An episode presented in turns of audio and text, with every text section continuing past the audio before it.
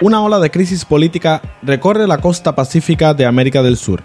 Chile, un país acostumbrado a sentir temblores de tierra, ha sido sacudido por un movimiento de transformación política profunda. Poco más de un año atrás, el alza en la tarifa del metro se convirtió en la consigna de no son 30 pesos, son 30 años. Esta consigna se convirtió en un motor que llevó al pueblo a exigir una nueva constitución en las urnas y a conseguir que el gobierno accediera a abrir un periodo constituyente en el país. Además, Perú vive un episodio de gran inestabilidad política, donde los escándalos de corrupción han causado una crisis constitucional que dejó tres presidentes en una sola semana. Hoy, nos subimos al taxi con José Cepeda, periodista chileno-holandés de Radio Media Naranja en Holanda, para discutir más a fondo la transformación política en Chile. Quédate con nosotros que el taxi acaba de comenzar.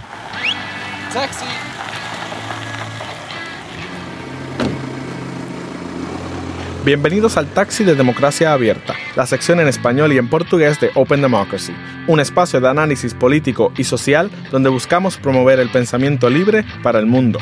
Yo soy Daniel Adorno y vamos a comenzar nuestro viaje en el taxi en el día de hoy. Hola a todos y bienvenidos a este episodio. Vamos directo al tema. En medio de la crisis pandémica del coronavirus se han producido importantes transformaciones sociales y políticas en la región. En primer lugar, en Chile, el pueblo votó abrumadoramente en favor de que se redacte una nueva constitución a través de una convención constituyente.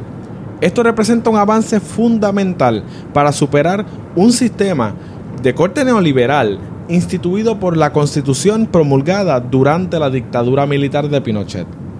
En este episodio miraremos de cerca el futuro político en el país y qué se puede esperar de este proceso constituyente. Además, en el norte, en Perú, el país está sumido en su propia crisis política, luego de la destitución del presidente Martín Vizcarra en lo que algunos han llamado un golpe parlamentario.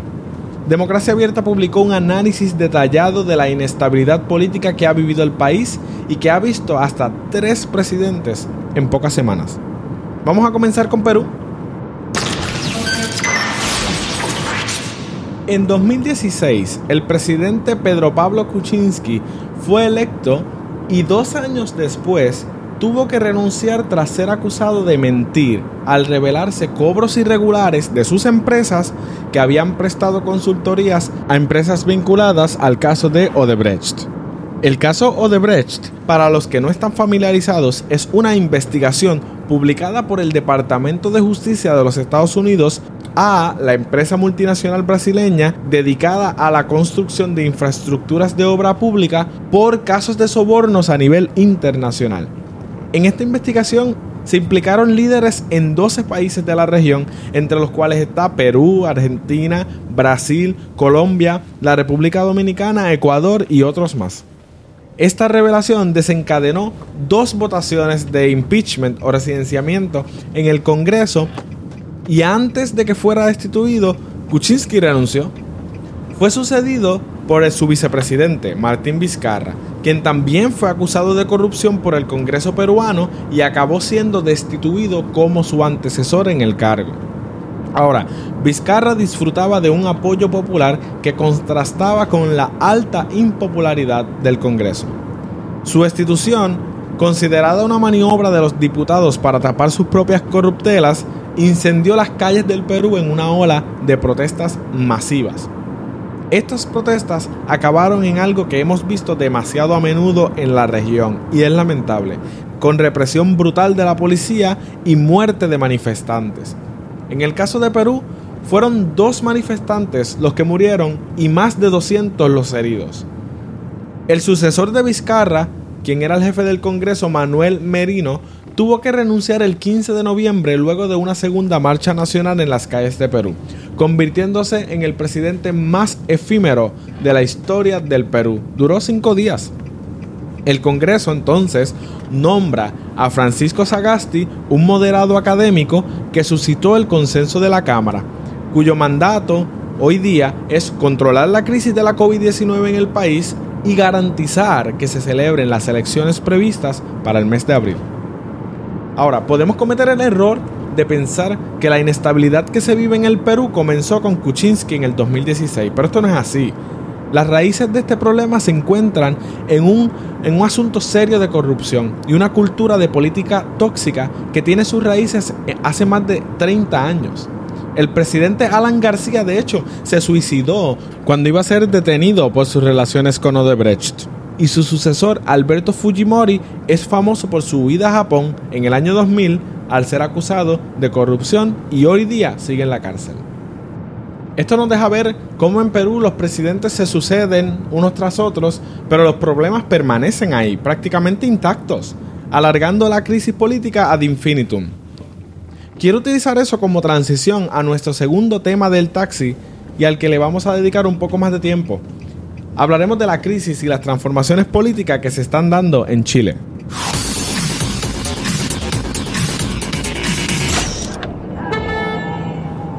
Y para que no tengan que seguir escuchándome a mí únicamente hablar al micrófono, tengo el privilegio de contar con un tremendo invitado en el taxi, con quien quiero desarrollar este tema. Nuestro invitado hoy es recurrente colaborador de Democracia Abierta y nos ha dado aportaciones muy interesantes, con frecuencia en modalidad de entrevista. Hoy se invierten los papeles en el taxi y él será el entrevistado. Les doy la bienvenida al taxi de Democracia Abierta a José Cepeda, periodista chileno holandés de Radio Media Naranja. Daniel, eh, es un gran placer realmente poder conversar contigo a, la distancia. Aquí qué bueno, ¿no? Lo de la lo de la revolución digital que permite que Puerto Rico y Holanda eh, se unan eh, a, a, través de las autopistas digitales para poder llevar a la audiencia estas opiniones. Gracias, José. Recuerdo cuando estaba comenzando eh, las prácticas en Barcelona con democracia abierta, uno de los temas que estaba eh, caliente en las noticias era la, la, ola de protestas que estaba surgiendo alrededor de toda Latinoamérica, entre ellas este, Chile. Y todo comenzó con el incremento en las tarifas del metro, que fueron eh, por 30 pesos, y hoy nos encontramos ante un cambio de constitución. Así que, José, cuéntame un poquito más de todo esto. Sí, efectivamente, todo comenzó por esos eh, famosos 30 pesos. El punto fundamental es que está detrás de los 30 pesos. Y detrás de los 30 pesos, por desgracia, está, entre otras cosas, el hecho de que Chile es una de las 10 naciones más injustas del planeta en cuanto a la distribución del ingreso. Para dar un ejemplo concreto, el 20% más pobre de los chilenos percibe el 3,3% de los ingresos del país y el 20% más rico percibe el 62,2%. Ahí está servido el conflicto. Es decir, cuando cuando la diferencia es agresiva, cuando la diferencia es insultante, tarde o temprano se va juntando la rabia, el disgusto, la injusticia, el malestar, hasta que llega un momento en que explota por la razón más insignificante que uno pueda imaginarse, pero que detrás de esa pequeñita razón hay una montaña que justifica lo que ha sucedido en Chile. Una de las cosas que más me llamó la atención fue que eh, ante el mundo Chile se percibe como uno de los países más estables de Latinoamérica. Esto por la, pues, por la tradición neoliberal que permite, es uno de los países más eh, privatizados de Latinoamérica y esto le da como que un ojo a la comunidad internacional de que es estable. Pero según usted menciona, la estabilidad solamente para algunos. Eh, ¿Cómo funciona esto de Chile ser una economía, entre comillas, estable? Es que los datos macroeconómicos del país son buenos y pueden ser exhibidos incluso hasta el día de hoy como un ejemplo para la región. Naturalmente que en esa visión macroeconómica existe, como tú mismo lo dices, un gran interés por parte de todo el sector neoliberal de exhibir a Chile como un país triunfante que está al borde de ingresar eh, al, primer mundo. Y sin embargo eh, tenemos declaraciones realmente asombrosas del ex eh, ministro de Salud, Mañanich, que en un momento determinado dice, bueno, yo no había ido a las poblaciones marginales y no sabía eh, eh, la tremenda pobreza y el desamparo en la que vive esa gente. Y ese es uno de los problemas del país. Es decir, hasta hace muy poquito tiempo no se veía la pobreza, se escondía debajo de la alfombra.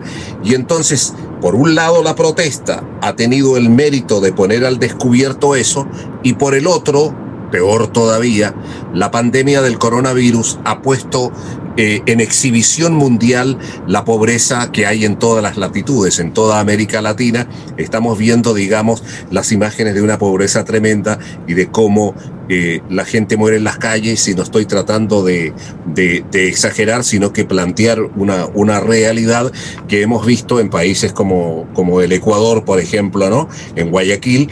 Y, eso es lo que, y eso es lo que se transforma en un fermento de toda esta protesta.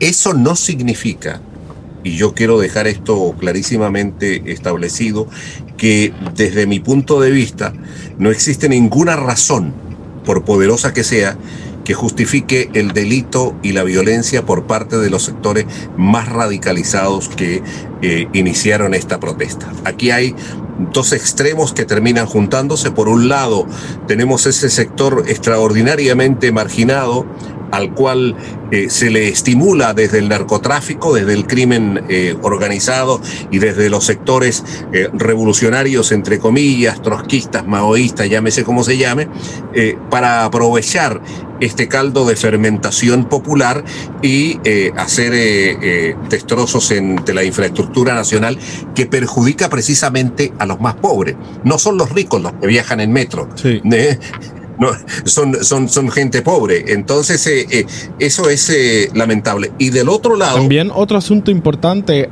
ha sido el exceso y el uso de la fuerza para manejar pues, las protestas por parte de, las autoridades del gobierno. Este es un tema grueso y muy importante. Yo lo dije que yo estoy absolutamente en contra del uso de la violencia y me refería principalmente a los sectores más radicalizados de los que protestaban. Pero qué bueno que tú sacas este tema porque efectivamente hay otra violencia y es la violencia derivada de una convicción, y aquí hay otra diferencia entre la izquierda y la derecha en América Latina fundamentalmente, y es que la derecha siempre va a preferir el orden a la justicia.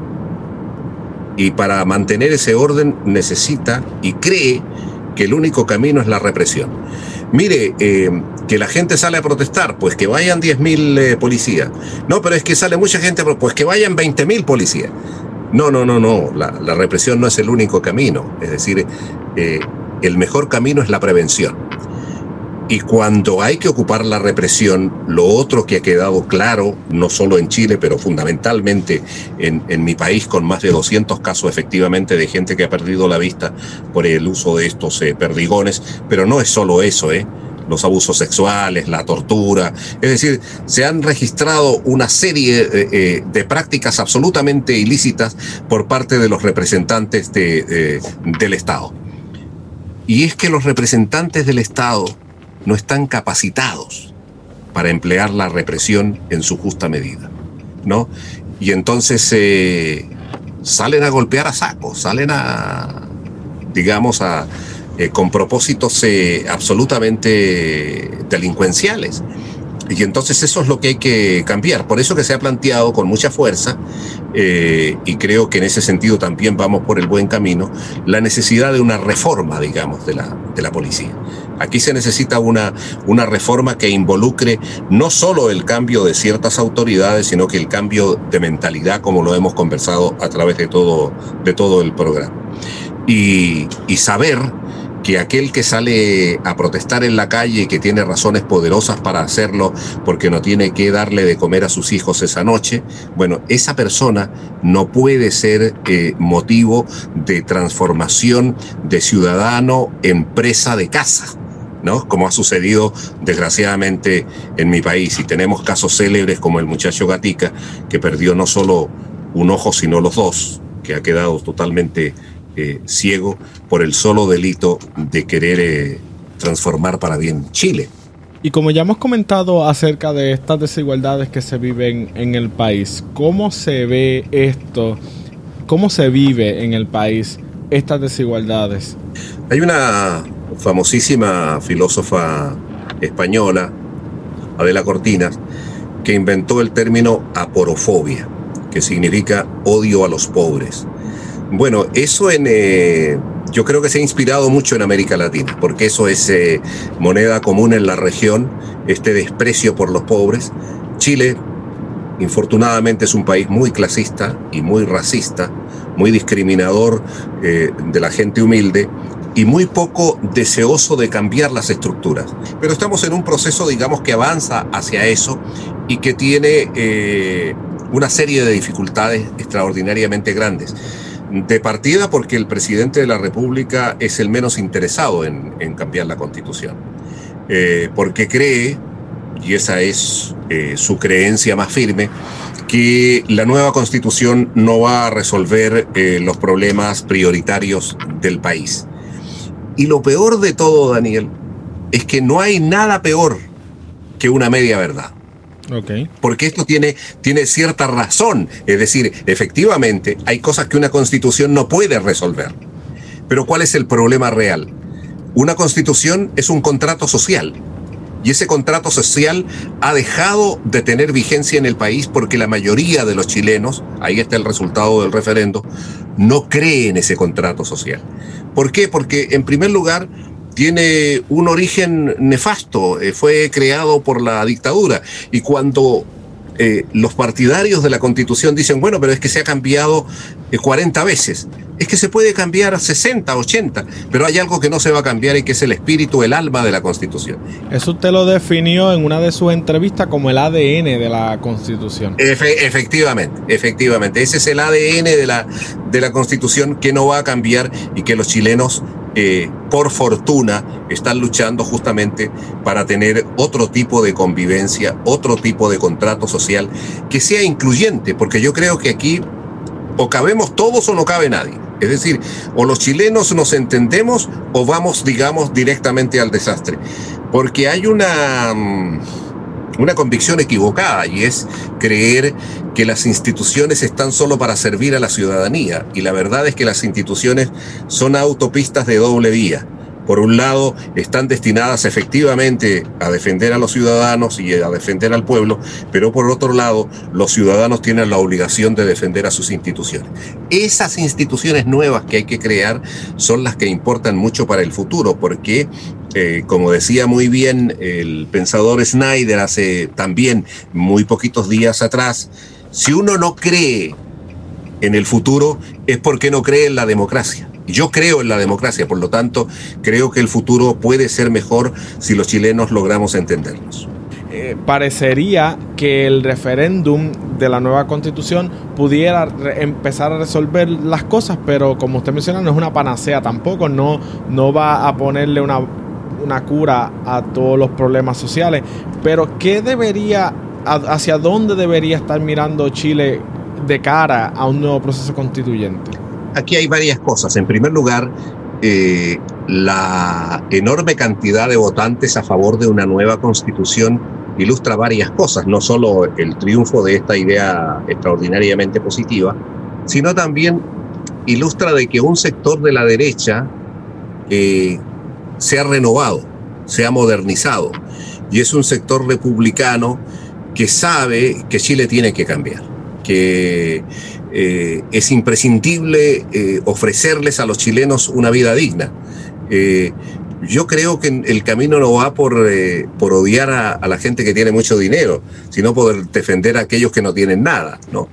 y creo que es imprescindible pensar en cosas prioritarias.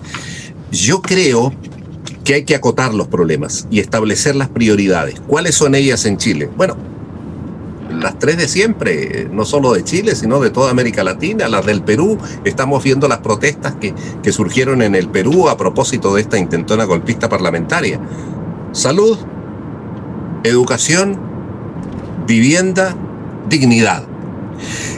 Que se mira a veces este el tema de la dignidad como por sobre el hombro, como que fuera una cosa eh, ligera, y no lo es. La gente quiere sentirse respetada, quiere sentirse mirada de igual a igual, no quiere sentirse despreciada como muchas veces sucede en nuestros países. Y en este caso específico que estamos hablando, los chilenos merecen esto porque el país tiene todas las condiciones para dárselo. Es una, es, es prioritario, como digo, el diálogo y la negociación e ir aprobando por partes esta nueva constitución.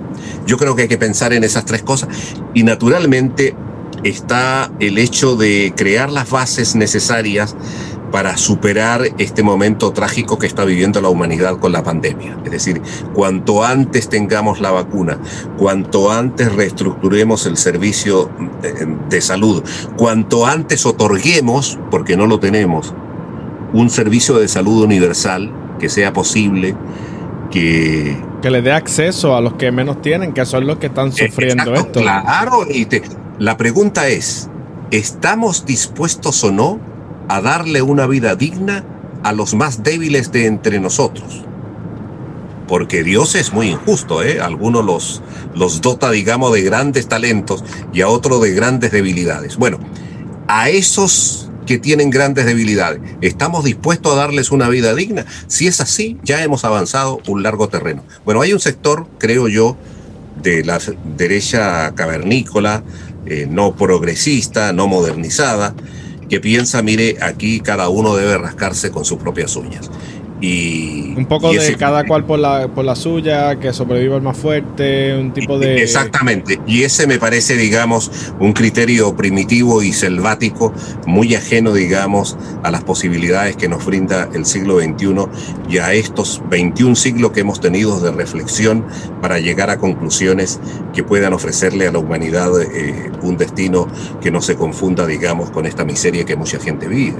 ¿Y qué rol tú crees que ha jugado la pandemia del coronavirus en todo este proceso de eh, transformación social y política que está viviendo Chile hoy día? Juega un rol importante en diversos sentidos. En primer lugar, respecto de los procesos electorales. Por ejemplo, hoy sabemos que en Chile la mayor parte de la gente que fue a votar son gente joven. Los viejos eh, no han ido a votar por razones obvias, es decir, por miedo, eh, por el hecho de tener que trasladarse, no han salido de sus hogares y eso es extraordinariamente comprensible. Ahí hay, digamos, un, primer factor que me parece que, que, es necesario destacar. En segundo lugar, cuando yo hablaba de que se había puesto la pobreza en un escaparate, en una vitrina, eh, a vista y paciencia de toda la población, creo que eso ayuda aunque sea mínimamente, a crear conciencia de las enormes necesidades que un sector de la población eh, atraviesa eh, en, nuestros países. Y creo, por otro lado, que ha influido muchísimo eh, de manera positiva el papel de los trabajadores de la salud, que han entregado su trabajo, parte de su vida y algunos, muchos, su propia vida para salvar otras vidas. Yo creo que este ejemplo de solidaridad, de empatía social, de responsabilidad en, la salud, es algo que deben mirar con mucha atención, sobre todo eh, los jóvenes, para que se transformen en ejemplos a seguir. Creo que eh, se merecen realmente mucho. ¿Eh? no solo el reconocimiento de la, de la población, sino el más amplio respeto y la gratitud durante muchísimo tiempo. Ahí hay tres eh, factores, digamos, que, que influyen eh, desde el punto de vista positivo de la pandemia, la, la juventud por un, por un lado, la puesta en el centro de la miseria y en tercer lugar el trabajo noble, tremendo que están haciendo la gente del sistema de salud en todos los países. Y en esa línea de que hablas sobre el rol de la juventud en todo este proceso, no, no es solamente el cambio eh, jurídico y legal que está contenido en un documento, eh, es un cambio generacional que, precisamente es lo que permite que ahora se puedan hacer estos cambios, porque empieza el cambio generacional a proponer, no, no, no, no tenemos por qué ceder a estas cosas.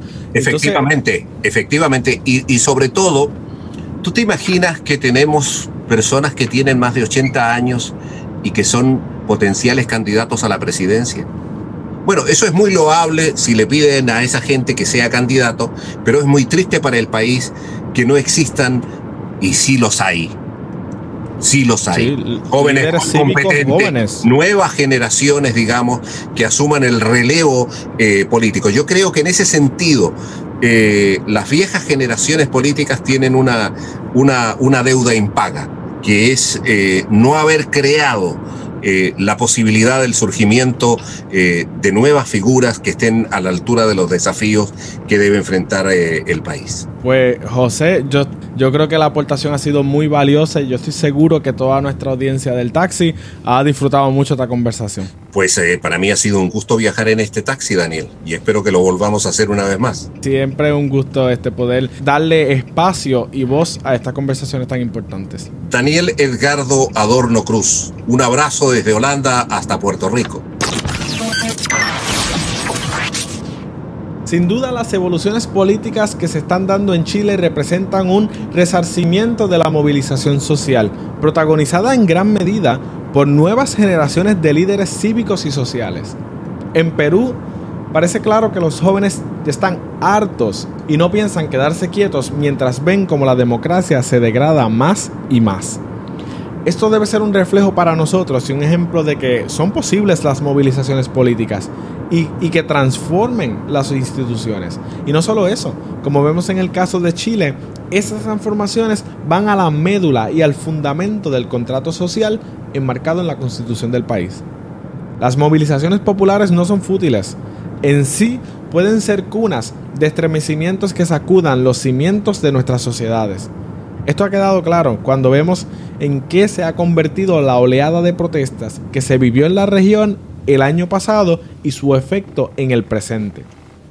En las pasadas semanas, Democracia Abierta ha publicado una colección de artículos periodísticos que busca enmarcar el estallido social que se produjo de octubre a diciembre de 2019, con fuertes protestas en Chile, Bolivia, Ecuador y Colombia, el título de este nuevo ebook o libro electrónico es Un canto que vino del sur, crónica y análisis de un estallido social latinoamericano.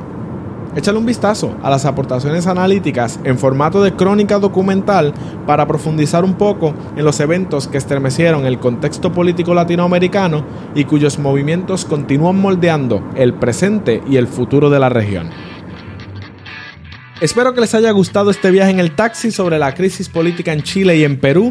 Puedes encontrar toda la programación de Democracia Abierta en nuestras redes sociales. Y si te gustaría escuchar un tema particular en el taxi, por favor escríbenos en los comentarios.